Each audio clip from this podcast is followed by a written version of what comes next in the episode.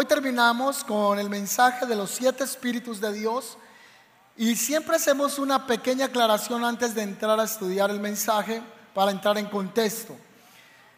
No son siete espíritus santos. Los siete espíritus de Dios son las siete manifestaciones del Espíritu de Dios. Y aparece en Isaías capítulo 11, versículo 1 al 2 y dice así. Del tronco de Isaí brotará un retoño, un vástago nacerá de sus raíces. Así que siempre mencionamos que quién es Isaí. Isaí es el papá de David. Lo que está diciendo la profecía es que de la descendencia de la casa de Isaí vendría un Mesías. El Espíritu del Señor va a reposar sobre esa descendencia, sobre ese hombre, y dice que sobre él reposaría el Espíritu de sabiduría, número uno, número dos, de entendimiento, tres, de consejo, cuatro, espíritu de poder, cinco, espíritu de conocimiento, y me, me salté uno. El primero es espíritu de Jehová, dos, espíritu de sabiduría, tres, espíritu de entendimiento, cuatro de consejo, cinco de poder, seis de conocimiento y siete espíritu de temor de Jehová. Cada ocho días, mientras expuse estos temas, traje una menoraj o un candelabro. ¿Por qué traje este candelabro? Para hacer más comprensible, comprensible que estamos hablando de siete manifestaciones del Espíritu Santo de Dios. Que el Espíritu siendo uno solo, tiene siete manifestaciones. En el libro del Apocalipsis he representado los siete espíritus de Dios con un candelabro.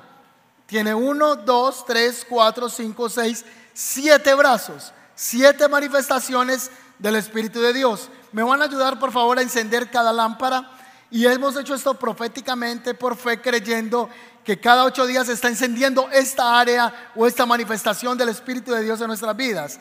El número uno que hablamos fue el Espíritu de Ah, muy bien. Entonces hablamos que era en el centro, el espíritu de Jehová. El segundo fue el espíritu de sabiduría. El espíritu de ¿De qué?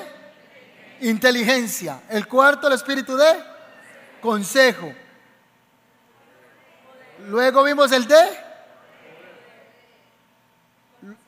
poder, vimos luego el de conocimiento y vamos a ver el espíritu de temor de Jehová. Creo en el nombre del Señor que después de esta enseñanza nuestro ser interior quede encendido con las siete manifestaciones del Espíritu de Dios. ¿Cuántos creen eso? Amén. Así que vamos a ser llenos del Espíritu de Dios, vamos a ser más sabios, vamos a ser más inteligentes, vamos a tener mayor espíritu de consejo, vamos a manifestar el poder de Dios en nuestras vidas, amén. Vamos a ser hombres que manifiestan conocimiento y vamos a ser una iglesia que camina bajo el poder del temor del Señor, amén. Así que para iniciar este mensaje le hago una pregunta. ¿Hay algún temor en su vida?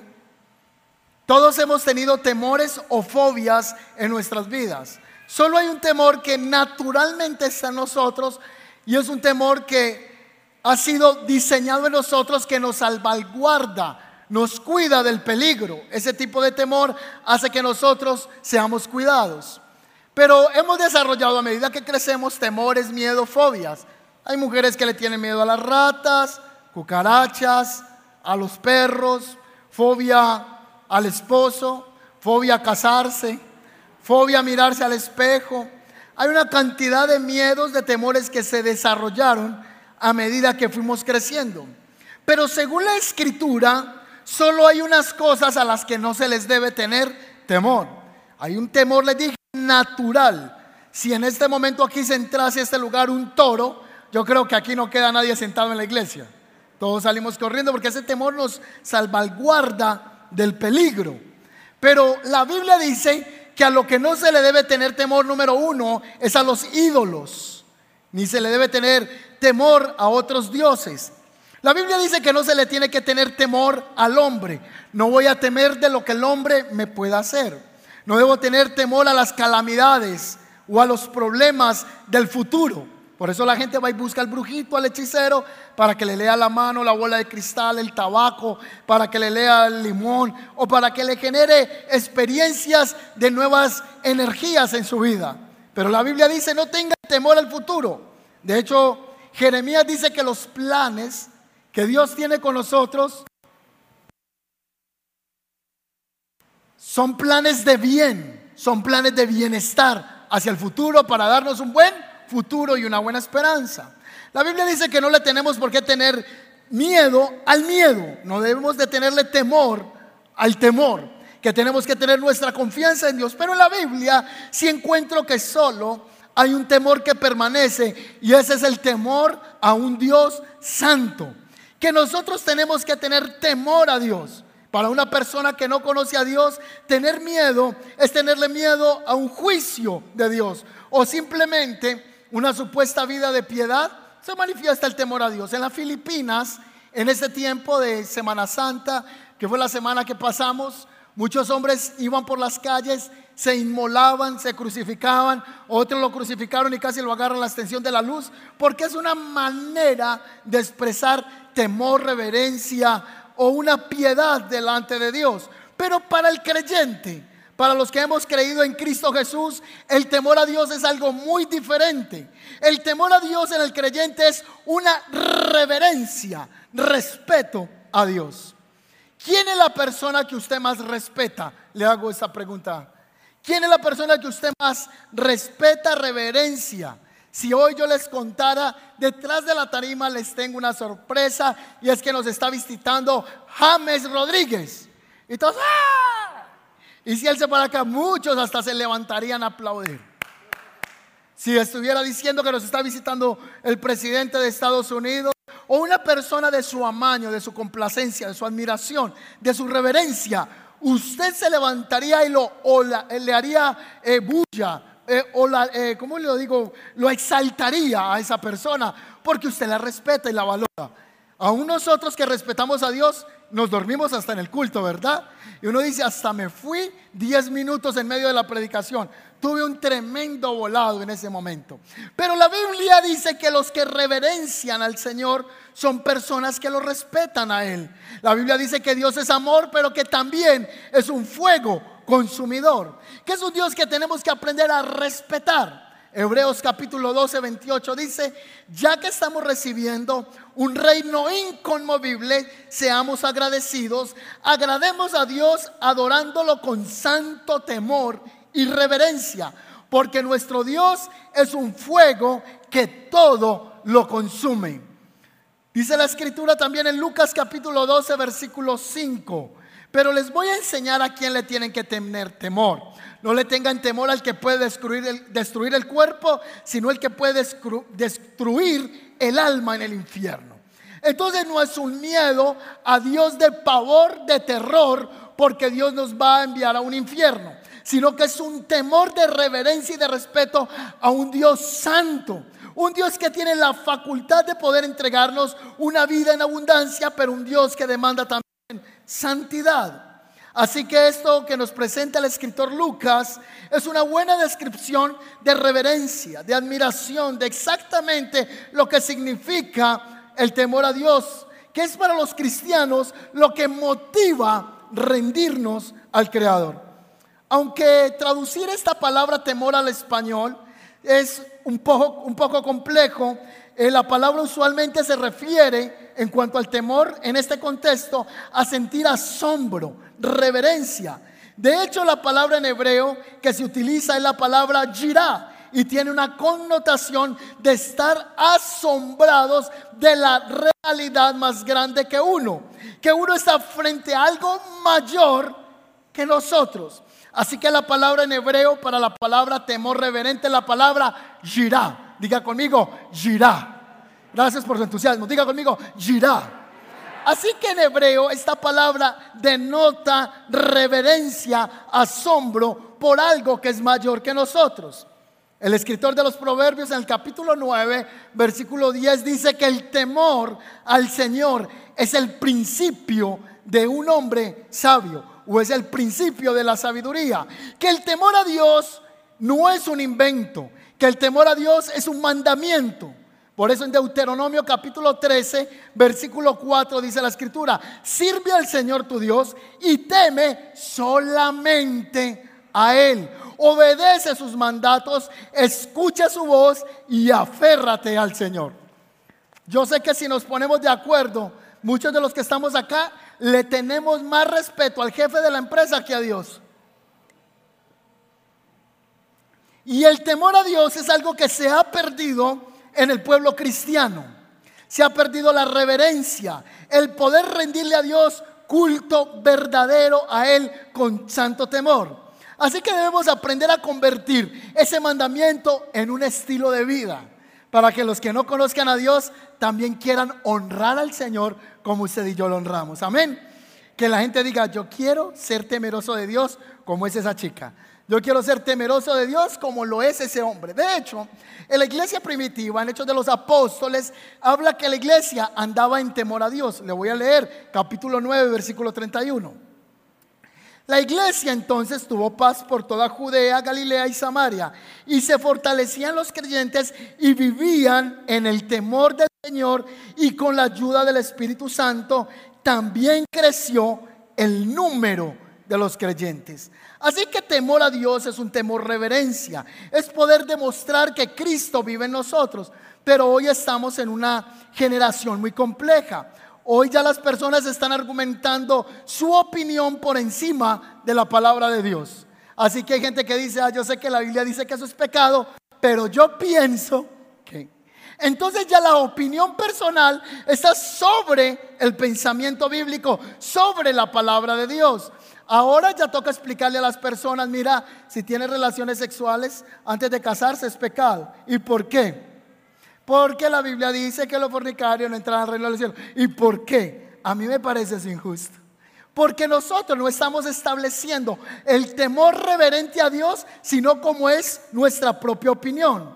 De hecho, hoy estamos lidiando que la opinión de las personas se está sobreponiendo al pensamiento bíblico. Y muchos están exaltando el pensamiento filosófico hasta el pensamiento político, ay, ay, ay, por encima de la palabra de Dios. Hay gente que tiene más afinidad con el político, con el reino de Dios. Hay gente que ama más la ruta política de alguien que lo que dice las sagradas escrituras. Hoy estamos viviendo una generación que no tiene una palabra absoluta, sino una, una palabra relativa. Es decir, cuando yo estaba pequeño, cuando se decía algo de la palabra, eso no se discutía. Eso no se discutía porque la Biblia lo dice así. Hoy tenemos una generación de gente que viene a las iglesias, pero también son pro aborto. Hoy tenemos gente que viene a las iglesias, pero también dice que irse para una discoteca y emborracharse un fin de semana, eso no es religiosidad. Porque no es que yo voy a la iglesia, pero no soy religioso. Oh, wow. Entonces acomodamos, amañamos la palabra a nuestro propio interés y no al interés de, de la palabra del Señor. ¿Me estoy haciendo entender? Yo tendría unos 18 años y me abordó un amigo mío, un músico de una iglesia muy conocida en Bello, hace 20 años atrás. Son ya 60 años bien vividos, bien conservados. Y me dijo, eh, lo invito para que nos vamos para una discoteca mañana. Y yo creí que él me estaba bromeando. Y sacó las boletas y me dijo, sí, vamos para tal discoteca. Yo creí que estaba bromeando, pues se supone que es cristiano y que los cristianos le tenemos temor a Dios. Entonces yo hasta el momento no había ido a una discoteca cristiana y tampoco fui. O sea, lo más fuerte que yo he tenido de una discoteca cristiana ha sido lo que hacen aquí en la iglesia con las luces y con la danza de Carlos Andrés Ochoa. Esa es la adrenalina más alta que yo he tenido. Así que él me dijo, vamos a, esa discoteca. Yo no lo podía creer. Al domingo para ellos era normal irse a farrear y llegar el domingo a ministrar. Se montaban en la tarima, en el púlpito, todos embriagados, enguayabados. Y venían a adorar al Señor y la gente cantaba. Porque eso ocurre cuando el temor a Dios se pierde. Cuando el temor, la reverencia a las cosas santas se pierden, entonces ya es normal que uno vaya a la iglesia pero tenga un amante. Es normal ir a la iglesia, pero también ir a la discoteca. Es normal ir a la iglesia y todavía conservar la marihuana. Es normal ir a la iglesia y tener una vida que no agrada a Dios. Y terminamos diciendo, es que yo no soy religioso. Tan tremendito el hermano, ¿cierto? Ah, es que yo no soy religioso. Y tratamos de manipular las cosas de esa manera. Entonces hoy tenemos una generación que la palabra del Señor la llama en Romanos una generación que no tiene temor a Dios, una generación que no hay ni uno bueno. Y tratar de exponer una palabra que es absoluta, entonces está siendo complejo. Porque hoy las personas le están buscando el relativismo a todo lo que se está enseñando. Entonces siempre acomodamos lo que ya está escrito para lo que nosotros queremos trabajar. Yo recuerdo un pasaje que está en, en Apocalipsis que dice, temed a Dios y dale gloria porque sus juicios han llegado. Dice la escritura. De hecho es una canción que cantábamos cuando estábamos pequeños. Ese es un Está en Apocalipsis, creo, capítulo 20 o capítulo 19. ¿Me ayudan, por favor, recordando? Viene ese texto a mi mente. Eh, si alguno trajo Biblia, alguien se congregó ahí. Hoy, por favor, eh, miren en Apocalipsis capítulo 20 y me recuerdan en qué parte está ese salmo. Si usted lo tiene ahí en la mano, me lo puede ayudar, por favor, leyendo en este instante. Dice Apocalipsis 20, temed a Dios y dadle gloria porque sus juicios han llegado y adoraba al que te hizo los cielos y la tierra. Esa canción decía así, eh, temed a Dios y darle gloria, porque sus juicios han llegado. Y adorar al que te hizo.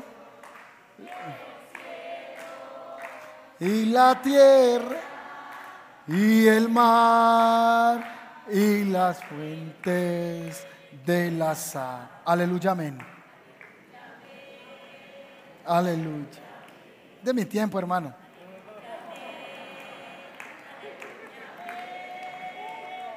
Ay, ¿sí ve cómo es? Entonces estas canciones le recordaban a uno cuando las cantaba que se tenía que temer, tener temor reverente al Señor. Pero hoy la reverencia, el temor al Señor se está perdiendo. Y no lo estoy llamando en son de crítica ni de juicio, sino como un llamado al arrepentimiento de parte de Dios en el que todos tenemos que entrar. Entonces volvemos a repetir, ¿qué es el temor a Dios? Tener temor a Dios es reverenciar al Señor, es respetar a Dios. En hebreo sería Jirah Hashem y es tengan temor al nombre santo de Dios. ¿Cómo se describe el temor a Dios? Es odiar el mal. Es sabiduría, según el Salmo 11, 111, versículo 10. Es un tesoro, según un Proverbios capítulo 15, verso 16. Es una fuente de agua viva. El Salmo 119, 9 dice que el temor a Dios es limpio, que el temor a Dios permanece para siempre y que el temor es piadoso, según Hebreos capítulo 12, versículo 28. El tener temor a Dios es reconocer a Dios como el supremo creador y juez de toda la tierra. Que sus leyes están sobre las nuestras. Que un presidente puede decir algo, pero que nosotros somos regidos por una constitución espiritual que si hoy se legaliza el aborto, pues la Biblia lo condena. Que si hoy se legaliza en otras áreas, pues la Biblia lo condena. Porque nosotros tenemos temor al Señor.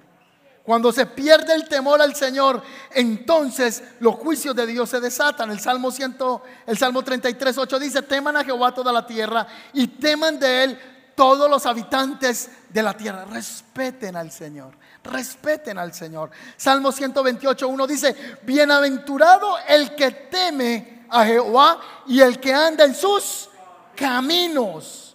El pasaje que les estaba leyendo, que ninguno me colaboró, estaba en Apocalipsis capítulo 14, versículo 6 al 7, y dice así.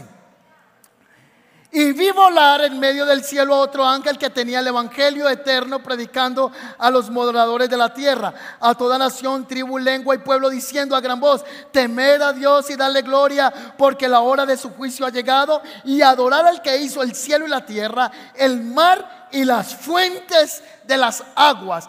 ¿Creen ustedes que como creyentes, hijos de Dios, tenemos que tenerle respeto al Señor? Tenemos que valorar la palabra del Señor. El temor de Dios representa actitud, reverencia, respeto, según Filipenses capítulo 2, versículo 12 al 13. Y dice así, por tanto, amados míos, como siempre han obedecido, no como en mi presencia solamente, sino mucho más ahora en mi ausencia. Ocúpesen de su salvación con temor y con temblor, porque Dios es el que en vosotros produce así como el hacer, como el querer, como el hacer por su buena voluntad. Dice Pablo a la iglesia de los filipenses, obedezcan a Dios ahora que yo también estoy ausente. Vamos a contextualizarlo. Usted se ha encontrado con gente que le dice, ay, ¿qué le prohíbe el pastor allá en la iglesia? Uy, que tiene que llevarle los diezmos al pastor. Y ya ve el carro en el que anda el pastor. Ah, está llevando los diezmos al pastor. ¿Se lo han dicho o no se lo han dicho? Hasta usted lo ha dicho. O lo dijo. Eso fue tiempo pasado. A usted le han dicho, allá en la iglesia a usted le prohíben pasar bueno. A usted, ah, es que como usted en la iglesia le prohíben, vea, tomarse los chorritos. Ah, como usted en la iglesia el pastor le prohíbe tener más de una mujer. No, no, no, no, no, no, es que lo que le prohíbe el pastor es que yo temo a Dios y los ojos de Jehová atalayan la tierra. ¿Cuántos dicen amén? El salmista David decía, ¿a dónde huiré de tu espíritu? Si me fuera a lo profundo del mar, allá estás tú. Si me fuera a lo más lejos de la tierra, allí estarás tú. No tengo dónde ocultarme de los ojos de Dios. Si usted se va para España, en España los ojos del Señor lo ven. Si usted se va para Japón, en Japón lo ve el Señor. Si usted está en la India, en la India lo van a ver. Así que si usted le toca viajar y usted dice, bueno, por aquí no está mi esposa, no están mis hijos, no están los hermanos, los amados del camino. Entonces, usted mira allá a la derecha, usted mira a la izquierda, usted mira adelante, mira atrás y nadie lo ve. Pero ¿quién se le esconde de los ojos de quién? Del Señor. Entonces yo tengo una vida que reverencia a Dios porque yo tengo temor a un Dios santo. Y aunque nadie me vea, Dios sí me ve. Entonces eso se llama qué? Temor, reverencia a Dios. ¿Que somos perfectos? No, pero somos hombres que cometemos pecado y venimos delante de Dios y le pedimos perdón. Juan hablando de esto dice, hijitos míos, estas cosas os escribo para que ninguno peque, pero si alguno ha pecado, abogado tienen para con el Padre, a Jesucristo, el Santo. Y la sangre de Cristo nos limpia de todo pecado. De todo es, de todo. Pero el temor a Dios es que yo tengo que ser coherente con la fe que yo he recibido. Que yo tengo a Cristo en mi corazón. Y si yo tengo a Cristo en mi corazón, esa frasecita es que nadie es perfecto, pastor, es que uno es débil. Eso no es una excusa para que usted todavía siga en la cantina.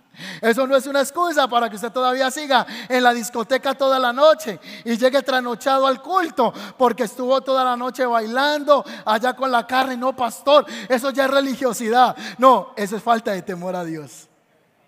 Diga conmigo, yo tengo temor a Dios. Y el temor de Dios me guarda de desagradarlo a Él. Amén. ¿Se trata de religión? No. Se trata de respetar a Dios. Voy a ponerle otro ejemplo más cercano para no sonar tan religioso con otros. Un padre y una madre tienen un hogar y han establecido lo que dice un hombre de Dios en la antigüedad, mi casa y yo serviremos al Señor. Entonces, si el hijo suyo es de los que le gusta el reggaetón y dale gasolina, usted le dice, va papito, mientras usted viva en esta casa, este equipo ya no va a sonar más con gasolina, ni con el sandungueo, ni con el perreo. Yo he establecido que mi casa y yo serviremos al Señor. Escuche esto. Si usted tiene un hogar cristiano y usted sabe que su hijo tiene una novia y todos en algún momento hemos, todos hemos pecado porque no hay ninguno justo delante de Dios. Y yo no me estoy presentando como un justo y un santo delante de nadie. Estoy haciendo un contexto con la Biblia y con la fe que tenemos. Entonces usted le dice, si usted va a estar con su novia en fornicación, váyase para los coches, para el Ferrari, no sé, para otro, para cualquier motel, pero en la casa no. Porque la casa yo la consagré al Señor. Mi hijo, usted le encanta fumar marihuanita, cigarrillo y todo eso. Usted la va a fumar, váyase para la calle y se la fuma. Pero en la casa me respeta la casa. ¿Lo hemos dicho o no lo hemos dicho alguna vez? Entonces lo que Dios está diciendo es que si Él es un Dios santo, Él está pidiendo que, se le respete, que se le reverencie, y esto es un llamado también para personas que se congregan. Y he escuchado de padres que dicen, no, prefiero que el niño se me drogue ahí en la pieza que por lo menos yo ahí lo estoy mirando. No, yo prefiero que la niña esté ahí a que esté por allá en los coches y le toque pagar plata. No, tenemos que tener temor a Dios y los padres son los que infundan el temor a Dios a los hijos. ¿Cuántos están de acuerdo conmigo? Estamos haciendo un esfuerzo grande. Yo soy mal actor y ya estoy diciendo, hola niños, soy amadito. Porque queremos enseñarle a los niños el temor a Dios. Pero ¿qué hace la iglesia si enseña el temor a Dios y en la casa se destruye lo que con esfuerzo se hace en la iglesia? El principal motor de educación espiritual es la casa, no la iglesia. El principal sacerdote no es el pastor, es el padre de familia en la casa, sentándose con los hijos, diciéndole, hoy vamos para la iglesia, hoy es domingo. Pero tenemos un tiempo donde son los hijos arrastrando al papá para la iglesia. Cuando debieran ser los papás los que le dicen a los hijos, hoy es día de congregarnos, hoy es día de buscar al Señor. La reverencia se ha estado perdiendo. ¿Se acuerda hace años lo que era congregarse? Era algo sagrado. Ir el domingo o el miércoles era el día del Señor, era ir a buscar a Dios. Otros ya pelean que si el día del Señor el sábado, el domingo, el viernes. El día que se buscó para reunirse es el domingo. Que lo estableció Roma, que lo haya establecido el que le dé la gana, pero todos venimos a adorar al Señor. Le rendimos al Señor no un día, todos los días de la semana. Si no nos podemos reunir el sábado, el domingo es el día que descansamos, el día que no hay que ir a laborar. Entonces yo le voy a dar gracias al Señor por el lunes, el martes, el miércoles, el jueves, el viernes y el sábado. Y este domingo, dos horitas se las dedico al Señor. Dos. ¿Y usted por qué no fue a la iglesia el domingo? Ay, pastor, es que no tengo tiempo.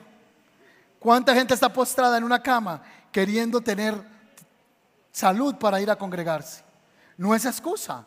Cuando era el día de la Santa Cena la iglesia, lo que participamos nosotros aquí, la comunión, el pan el vino, era un día donde la gente se ponía hasta la mejor ropa, el mejor traje. Yo respeto si usted ya hoy estamos en otros tiempos y que el, bullín tiene un roto por acá, no es santo, no. Pero era el día donde la gente se consagraba porque iba a tomar la Santa Cena. Escucha esto que voy a decir en el momento. ¿Se ha perdido el respeto para servir a Dios? ¿Sí o no? Esta tarima la hizo un querido amigo mío, gente que cortó estas piezas, la soldaron. Pero una vez aquí, cada domingo, cada miércoles, solo se hace alabanza, se adora. Entonces esto se convirtió en un lugar consagrado a quién? A Dios. Entonces hasta este lugar se pide que haya respeto porque aquí esto no es un cabaret, este es un lugar donde se le rinde culto a quién? A Dios. Entonces se hace un lugar digno de qué? De respetar, de valorar. Dios está pidiendo que la iglesia contemporánea volvamos al temor a Dios y al respeto que nosotros profesamos tener a un Dios tres veces santo. Si va a aplaudir, aplauda al Señor esta mañana. Amén.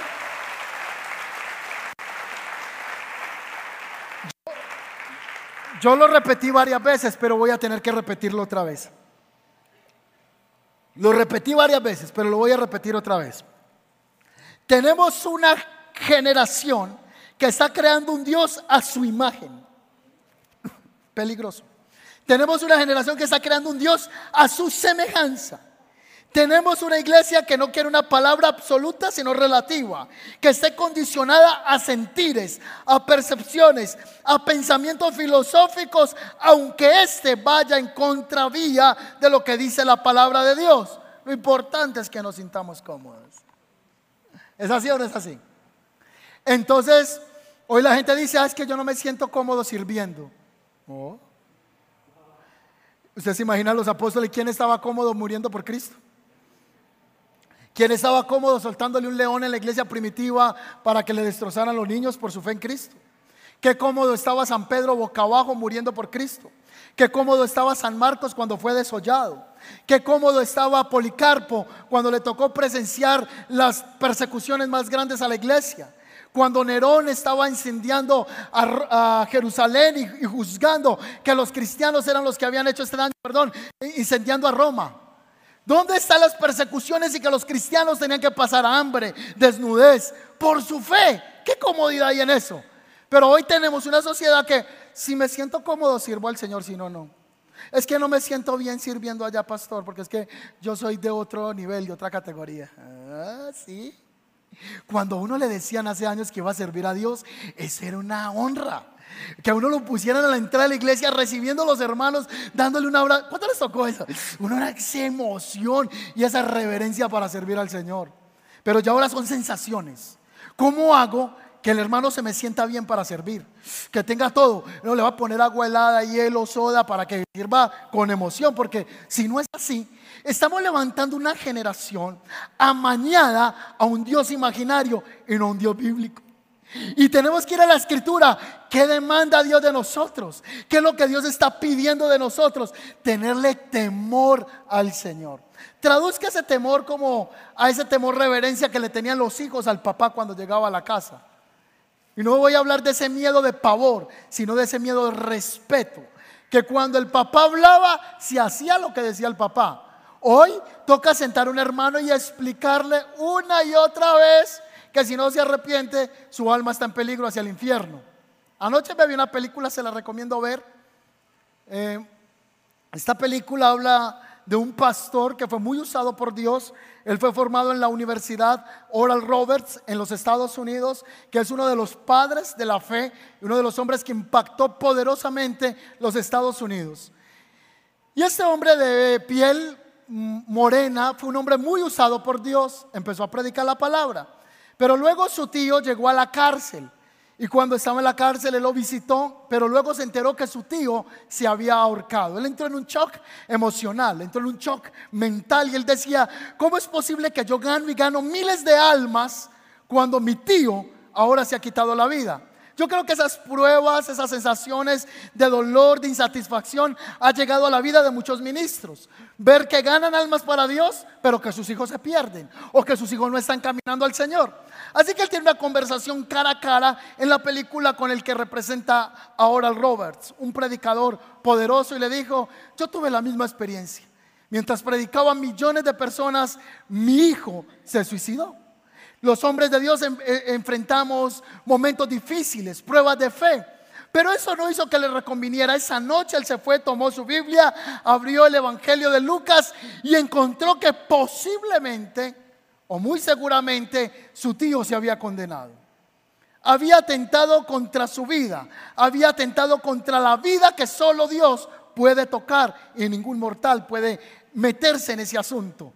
Así que él comenzó a llorar y a llorar y decir, Dios, no, no, mi tío no tiene por qué haberse condenado. Luego vi unas imágenes de niños muriendo en el África y él quedó con un pensamiento, es imposible que un Dios de amor permita que alguien se condene. Se levantó a la, a la congregación el próximo domingo y les dijo, a partir de hoy les quiero enseñar que Dios me ha hablado que el infierno no existe Así que él sustenta su tesis que Dios, siendo tan bueno, no permitirá que nadie se condene. A lo que a ese mensaje, a ese sermón, a esa locución, los que estaban allí escuchando comenzaron a salir uno por uno. Y otros se quedaron y les gustó el mensaje. Otros comenzaron a identificarse. El pianista que hace parte de la banda en la película se le acerca y le dice, pastor, me alegra su mensaje. Porque en su mensaje el infierno no existe. Y yo tengo problemas de identidad sexual y eso me hace sentir bien que no haya, un lugar de condenación. Así que la película comienza a mostrar que este hombre comenzó a ser perseguido por la iglesia, no aceptaban muchos del mensaje y finalmente la congregación se acabó. Otras personas tomaron la iglesia, el púlpito, el atril, cada cosa fue rematada porque ese evangelio muchos no lo aceptaron. Dos años más tarde, este hombre reconvenido por quienes lo rodeaban y le decían, vuelve a predicar el Evangelio. Y él decía, no tengo que predicar. Y le decían, pues lo que estás enseñando, enseña eso. Así que este hombre se levantó, volvió tomó un lugar y comenzó a predicar una iglesia incluyente. Yo creo que el Evangelio es un Evangelio incluyente, incluye a todos porque Cristo murió por todos y Cristo ama a todos como somos, pero no quiere dejarnos como estamos. La gran diferencia. Así que él dijo, soy una iglesia incluyente, todos vengan. Y comenzó a predicar un evangelio de amor sin juicio, sin condenación. Él decía, la condenación no existe porque Dios es bueno. Así que lo googleamos, lo buscamos allí en Wikipedia, no sé si existe todavía en Google, y encontramos allí la definición en Google de él, cómo definía su ministerio y cómo empezó él a predicar el Evangelio incluyente, y la iglesia crece y crece. Es un hombre que hoy está pasando sus 70 años y ya está haciendo un postulado de la no existencia de Satanás. Porque lo que quiere Satanás, lo que quiere el mismo diablo, es que el hombre no le tenga temor, reverencia al Señor. Porque queremos un evangelio donde esté un ramillete de posibilidades sin mandamientos, excluyendo que pueda haber un día un lugar de eterna condenación. ¿Será que Dios quiere condenarnos? Nunca, porque la Biblia dice que Dios no quiere la muerte del pecador, sino que el pecador se arrepienta. Dios quiere enviarnos al infierno? Nunca, porque en San Juan la palabra del Señor es clara cuando dice, yo no vine a juzgar el mundo, sino que el mundo sea salvo por medio de mí. Por eso Juan 3:16 eh, dice, de tal manera amó Dios el mundo que dio su Hijo unigénito para que todo aquel que en él crea no se pierda, mas tenga la vida eterna. Así que la evangelización debe ser una evangelización de amor, pero una evangelización de realidades. Que sin Cristo en el corazón, el ser humano está perdido que si el temor de Dios no viene a nuestros corazones, entonces nuestras vidas estarán aisladas de los mandamientos del Señor. La falta de temor a Dios trae juicio. En los días de Noé, dice la escritura, lo siguiente. Ahora bien, Dios vio que la tierra se había corrompido y estaba llena de violencia. Y Dios observó toda corrupción que había en el mundo porque todos en la tierra eran corruptos, todos. Entonces Dios le dijo a, a Noé, perdón, he decidido destruir todas las criaturas vivientes porque han llenado la tierra de violencia. Así es, los voy a borrar. En otras palabras, la generación de Noé perdió el temor a Dios. No sé si vieron una noticia hace poco eh, donde ya están congelando seres humanos y la persona afirma, porque este invento científico está, eh, ¿cómo amor? ¿La qué? La criogénesis, crio Génesis, criogénesis. Yo estaba viendo toda esa noticia y yo esto es como una película. Están congelando personas, la persona firma un documento en el que está permitiendo que le, provoquen un eh, infarto y que luego lo van a resucitar. No, mi hijo, ya se fue derechito, porque el alma que peca es a morir. Ahí no hay de otra. Es una generación sin temor a Dios. Hoy la gente se casa con un árbol. No sé si vieron la noticia de la mujer que se casó con ella misma. Se fue, hizo el matrimonio y se casó con ella misma. Y ya se cansó de vivir con ella misma y se divorció porque de ella misma para casarse con otra persona. Así que no, me cansé de ya de mí. Me, me voy a divorciar de mí misma. Y se fue a la notaría y dijo, hoy confieso que me divorcio de mí misma para quedar libre y poderme casar con otra persona. Bueno, generación sin temor a Dios. Hoy yo no necesito explicarle cosa a cosa de lo que vemos, que es una falta de reverencia y de respeto a Dios. Hoy es más fácil hablar de cualquier tema que hablar en nuestros círculos de amistades, de fe y de Dios. ¿Es así o no es así? Y si hablas de fe te tildan de religioso o de anticuado. Pero hablar del temor a Dios es como un tema fuera de, de serie. En los días de Noé, Dios juzgó esa generación. Hay un pasaje que a mí me conmueve mucho y yo le invito cuando tenga tiempo de leerlo. Y es primera de Samuel, el capítulo 2, versículo 12. Es la historia bíblica que a mí más me conmueve. Si me encantan las historias de fe como la de David enfrentando a un Goliat, si es el pueblo tomando la tierra de Canaán, las murallas de Jericó, me encantan las historias de fe, pero hay una historia que me da pavor, que me da terror santo. Y es lo que ocurre en la casa sacerdotal de los hijos de Elí. Dice la escritura, versículo 12 del capítulo 2. Los hijos de Eli eran unos perversos que no tomaban en cuenta a Dios. Mírenme acá. ¿Cómo así? Los hijos de Eli eran hombres impíos, versión del 60.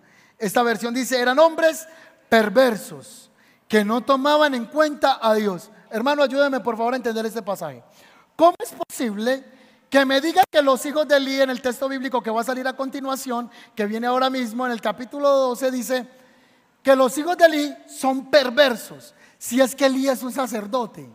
Y si ellos son qué? Sacerdotes. Entonces, ¿por qué dice que son perversos?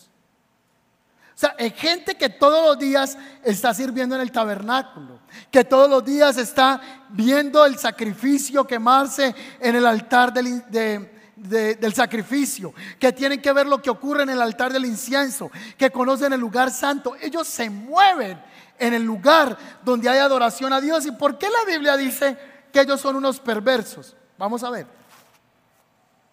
Vamos a ver el versículo 19.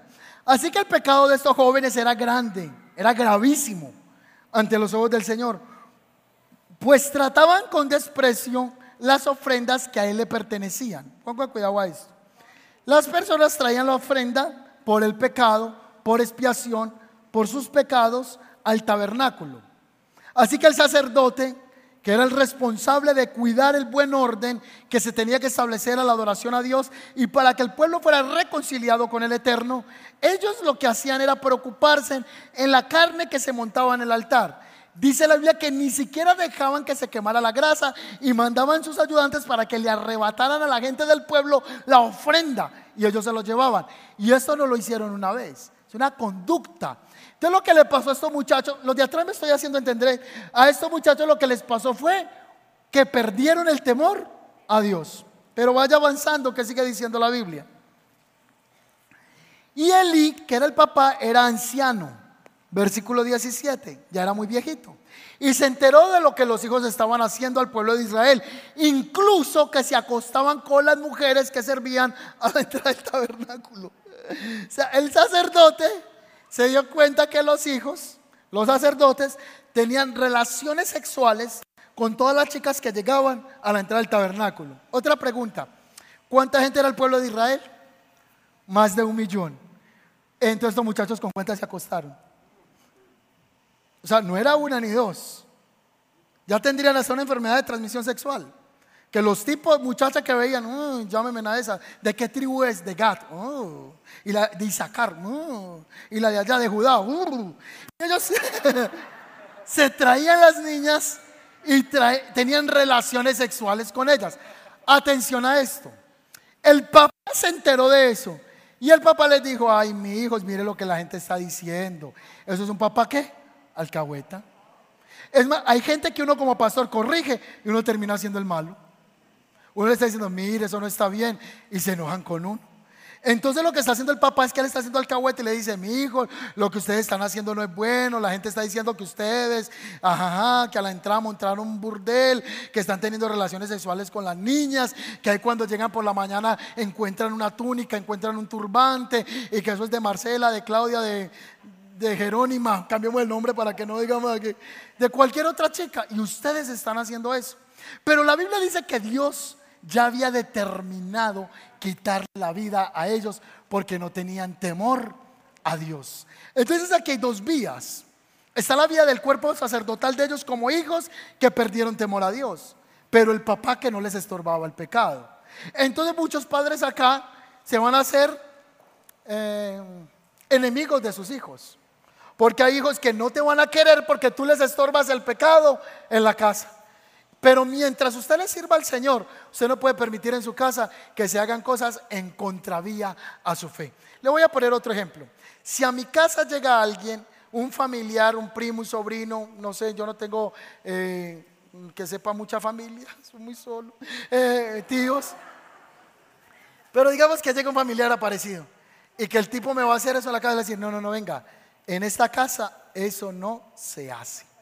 Y dice la escritura que vino un juicio sobre la casa de ellos, hasta el punto que un día Ofni y Fines se fueron a enfrentar a sus enemigos, a los filisteos, en batalla y se llevaron el arca. Y ellos cayeron frente a sus enemigos por causa de vivir en ese pecado. Entonces uno peca y peca y peca y peca y uno dice, no, pues no pasó nada. Como cuando usted por primera vez dijo, uy, el púlpito es un lugar muy santo. Y usted se montó y creyó que se iba a morir en pecado porque estaba en pecado y vio que no.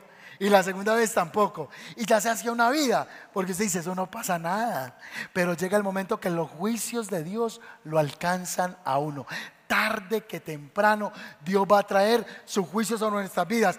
Lo que pasa es que la Biblia dice que Dios no quiere la muerte del pecador, sino que éste proceda al arrepentimiento. Lo que Dios ha hecho con nosotros es darnos muchas oportunidades para que lo miramos a Él. Y si esta mañana usted está aquí, todavía respira, hizo parte de esa reunión, es porque la misericordia del Señor sigue sobre nosotros y eso merece una alabanza esta mañana. En los días del profeta Jeremías, el profeta Jeremías le dijo al pueblo de Israel, tu maldad te castigará, tus rebeldías te condenarán. Sabe pues y ve cuán malo y cuán amargo es haber dejado a tú, dejar tú a Jehová y faltar mi temor en ti, dice Jehová de ejércitos. Porque desde muy atrás rompiste el yugo, tus ataduras, tu compromiso. Y dijiste, no voy a servir con todo eso. Te metiste debajo de todo collado alto y debajo todo árbol frondoso. Te echabas como ramera. Es porque había una adoración de idolatría. La Biblia llama prostitución espiritual cuando los hombres tallaban ídolos y los adoraban. Eso era un adulterio espiritual delante del Señor que lo que el profeta le está diciendo a, Israel es, vas a ver que te va a llegar juicio por apartarte de Dios. Así que tenemos que aprender a volver al temor a Dios. Yo no hago esto porque la iglesia me lo prohíbe. Yo lo hago porque yo amo a Dios. Porque yo respeto a Dios. ¿Es muy diferente eso, sí o no? Yo, yo no hago esto porque el mentor me está viendo. No, no, no, no. Yo hago esto porque yo amo al Señor. Tenemos que aprender de los hombres temerosos de Dios. Si se puede tener temor a Dios. La Biblia habla de Mesac, Sadrach y Abednego, nombres que no eran originales de ellos, no era su nombre eh, hebreo, sino que fueron los apellidos en Babilonia que les asignaron. Estos hombres no doblaron sus rodillas ante la estatua de Nabucodonosor y fueron lanzados al horno de fuego. Es más, servir a Dios a veces nos va a costar hasta persecución. Pero lo único que sí te puedo decir es que Dios va a estar contigo y te va a dar la victoria. A José estaba la esposa de Potifar sola esa mañana y esa no era una mujer así cualquiera para ser la esposa de Potifar, o sea, era una mis, mis potífera. Esa mujer era hermosa, era querida. Ahora, no hay nadie feo. Lo que pasa es que la belleza es subjetiva, ¿cierto? Usted a veces le dice, ay, pero ese novio tan feo que se consiguió. Y él dice, ay, no, eso es un bombón la belleza subjetiva. Entonces, no vamos a hablar de feos, vamos a hablar de que esa mujer era muy linda para Potifar. Y esa mujer comenzó a ver a José, y José recuerde que trabajaba el sol, así que recibía el sol, la vitamina qué? La vitamina B, trabajaba ladrillo, estaba rayado, eh, con la chocolatina marcada. Esa túnica hacía mucho calor, entonces la ponía de aquí para abajo. Y la muchacha lo veía y decía, María, se nos que vaya a Potifar. Y, se fue Potifar. Y ella empezó y le decía, José, venga. Él déjame quieto, me Potifar, Potífera. Y dice la Biblia que él ya le insistía tanto que llegó un momento que se le lanzó a quitarle las ropas y él salió huyendo. ¿Por qué? Porque él tenía temor a quién? A Dios. La casa de Potifar no tenía seguridad de cámaras. Eh, Potifar no lo estaba monitoreando ahí por wifi a ver qué está haciendo. No, no sabía. El tipo solo, ella sola, la casa sola y esos cuadritos. Y no dijo, venga, los enmarcamos de una vez. Pero como él tenía temor a Dios, él huyó del pecado. Así que lo que nos preserva de pecar se llama el temor a Dios. El tener ese amor por servir al Señor eh, pasa a ser más una rutina y una asignación de un mentor que yo, yo amo servir a Dios. ¿Recuerdan ustedes cuando sirvieron por primera vez? Usted tenía ese temor santo de Dios. Yo le conté esta mañana al primer servicio que cuando yo llegué a la iglesia yo quería tocar la batería. Entonces, eso era una carrera larga para poder tocar la batería. Recuerdo que nos reunieron y nos dijeron, bueno, aquí está el manual de convivencia de la alabanza. Y yo, Dios mío, más largo que los mandamientos de Moisés. Había una cantidad de requisitos. Pero era ese amor para servir a Dios. Para tocar la batería había que estar en la iglesia a las seis y media de la mañana. Para arreglar todo y luego un devocional de una hora, oración, canto. Ya cuando uno llegaba al altar llegaba más que ministrado. Pero ese amor, porque uno va a tocar qué? La batería. Porque uno iba a servir. No sé cuánto les tocó eso. Pero la primerita vez que yo iba a tocar, me dijeron que me tenía que vestir muy bien. Entonces mi papá fue y compró toda la pinta de Alberto BO5. Ese era el, el Bershka de la época. Y me trajo el pantalón azul, yo me lo medí, fui con él, me compré la camiseta blanca manga larga, una corbata azul en ese tiempo así de gruesa, unas zapatillas y no compramos las medias. Y me puse unas medias blancas, quedé como Michael Jackson. Y me fui con las baquetas para la iglesia. Y cuando llegué a ese lugar, el pastor de jóvenes, que también era el pastor de la alabanza, me puso la mano en el hombro y me dijo, Badón. Él decía uno varón. Y me dijo, Badón, porque era costeñito. Entonces me dijo, Badón. Y hoy no tocas porque tienes que seguir creciendo más. Y yo tengo 40 años y no he crecido más. Y me dijo, hay que crecer más espiritualmente. Entonces todavía no. Y yo, pero Dios mío bendito, ¿cómo que me tengo que esforzar más? Me esforcé comprando el pantalón, la camisa, la corbata, me esforcé poniéndome medias blancas. Y me dijo, tienes que esperar un poco más. Pero en esa pasión para cuando uno tocara la batería, uno se sentía feliz. Hermanos, yo hice parte de un grupo que se llamaba en la iglesia Guerreros de Oración. Había una anciana que era la que lo dirigía, pero yo llegaba desde las 6 de la tarde a barrer el salón, a trapearlo, a poner las sillas y empezaba a cantar hasta la hora que esa hermana le diera la bendita voluntad de llegar. Así que empezamos a las 7 de la noche. En el altar de Dios, en el altar de Dios. Siete y media, el fuego está encendido. 8, nadie lo podrá apagar, nadie lo. Y tiramos toda repercusión de cantos que son antiquísimos. Algunos los escuchan y dicen, uy, ¿qué es eso? Y esas canciones se cantaban allá, 9 de la noche, y entraba la viejita al lugar. Parecía Benigino Catherine Kuhlman. Llegaba esa hora, tarde. Y el evento se iba hasta la una de la mañana con ella. Pero había una emoción por servir a Dios porque había temor a Dios. Cuando uno tiene temor a Dios, uno no ve la hora que sea domingo para congregarse. Cuando uno tiene temor a Dios, uno ama servir al Señor. Es más, uno tiene expectativa de lo que Dios va a hacer. Uno dice, ¿qué me va a hablar el Señor hoy? Y usted tiene el corazón hacia adelante, ¿qué palabra el Señor tiene para mí hoy? Pero cuando uno va perdiendo el temor a Dios, ya uno ni le da sensación agradable ir a la congregación. Dios quiere que hoy usted y yo levantemos otra vez el santo temor y respeto al Dios justo, verdadero, poderoso, al que servimos. Y en conclusión del mensaje, aterrizo el mensaje con esto. Aprendamos de hombres temerosos. Primera de Juan Esteban capítulo 1 versículo 1 dice, el que anda entre miel algo se le pega. Pero la Biblia dice que el que anda con sabios, sabios se, ande con sabios. Busque personas que le contribuyan para usted. El temor a Dios es necesario para la adoración. El temor a Dios es necesario para el servicio. El temor a Dios es necesario para que las oraciones sean contestadas, según el Salmo 149, 19. El temor a Dios es importante porque trae larga vida. Y el temor a Dios trae grandes beneficios. Número uno, evita que pequemos. Ayuda a tener buena convivencia con los demás no andar en deshonra con los que nos rodean, es vivir en sabiduría, es tener sabiduría, es tener riquezas y honras, según Proverbios 22.4 dice que el que anda en temor generará una generación poderosa en la tierra y que los bienes y la bendición le va a acompañar. Esto lo dice el Salmo 112, versículo 1 al 3. Bienaventurado el varón que teme a Jehová y en sus mandamientos se deleita en gran manera. Su descendencia será poderosa en la tierra y la generación de los rectos será bendita. Bienes y riquezas hay en su casa. ¿Y por qué es importante el temor a Dios? Porque sin santidad nadie verá al Señor. No estoy hablando con guardar rutinas y los gusticos de los hermanos de la iglesia. Estoy hablando de la palabra. Amén. Hay gente que me dice, pastor, ¿y usted por qué no se peina de lado? Me peino de lado. Luego me paro el pelo, pastor, eso es del diablo. ¿Cómo que el diablo? Que, tiene dos cachos, déjeme quieto. Yo estoy para el temor de Dios, no para los gustos suyos. Pastor, es que ese blue no le queda bien eh, a usted, póngase otro. Yo me pongo el que a mí me gusta. El que a mí me gusta. Pastor, es que ese, ese uso es como muy mundano. No se lo ponga usted, me lo pongo yo. Lo que estoy queriendo decir es que yo no tengo por qué tenerle temor al ser humano. Yo tengo que tener relación con el Espíritu Santo. Un temor de reverencia a Él. Perdónenme lo que les voy a decir. Yo no estoy para agradar a nadie. Yo estoy para agradar a Dios. Amén. Agradar a Dios.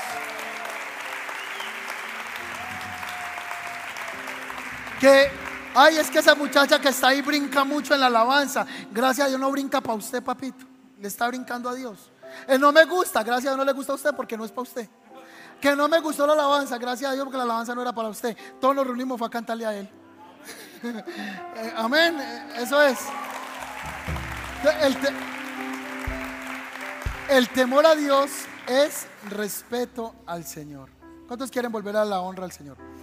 Entonces cuando uno tiene temor a Dios, ¿sabe que va a venir? Presencia del Espíritu Santo.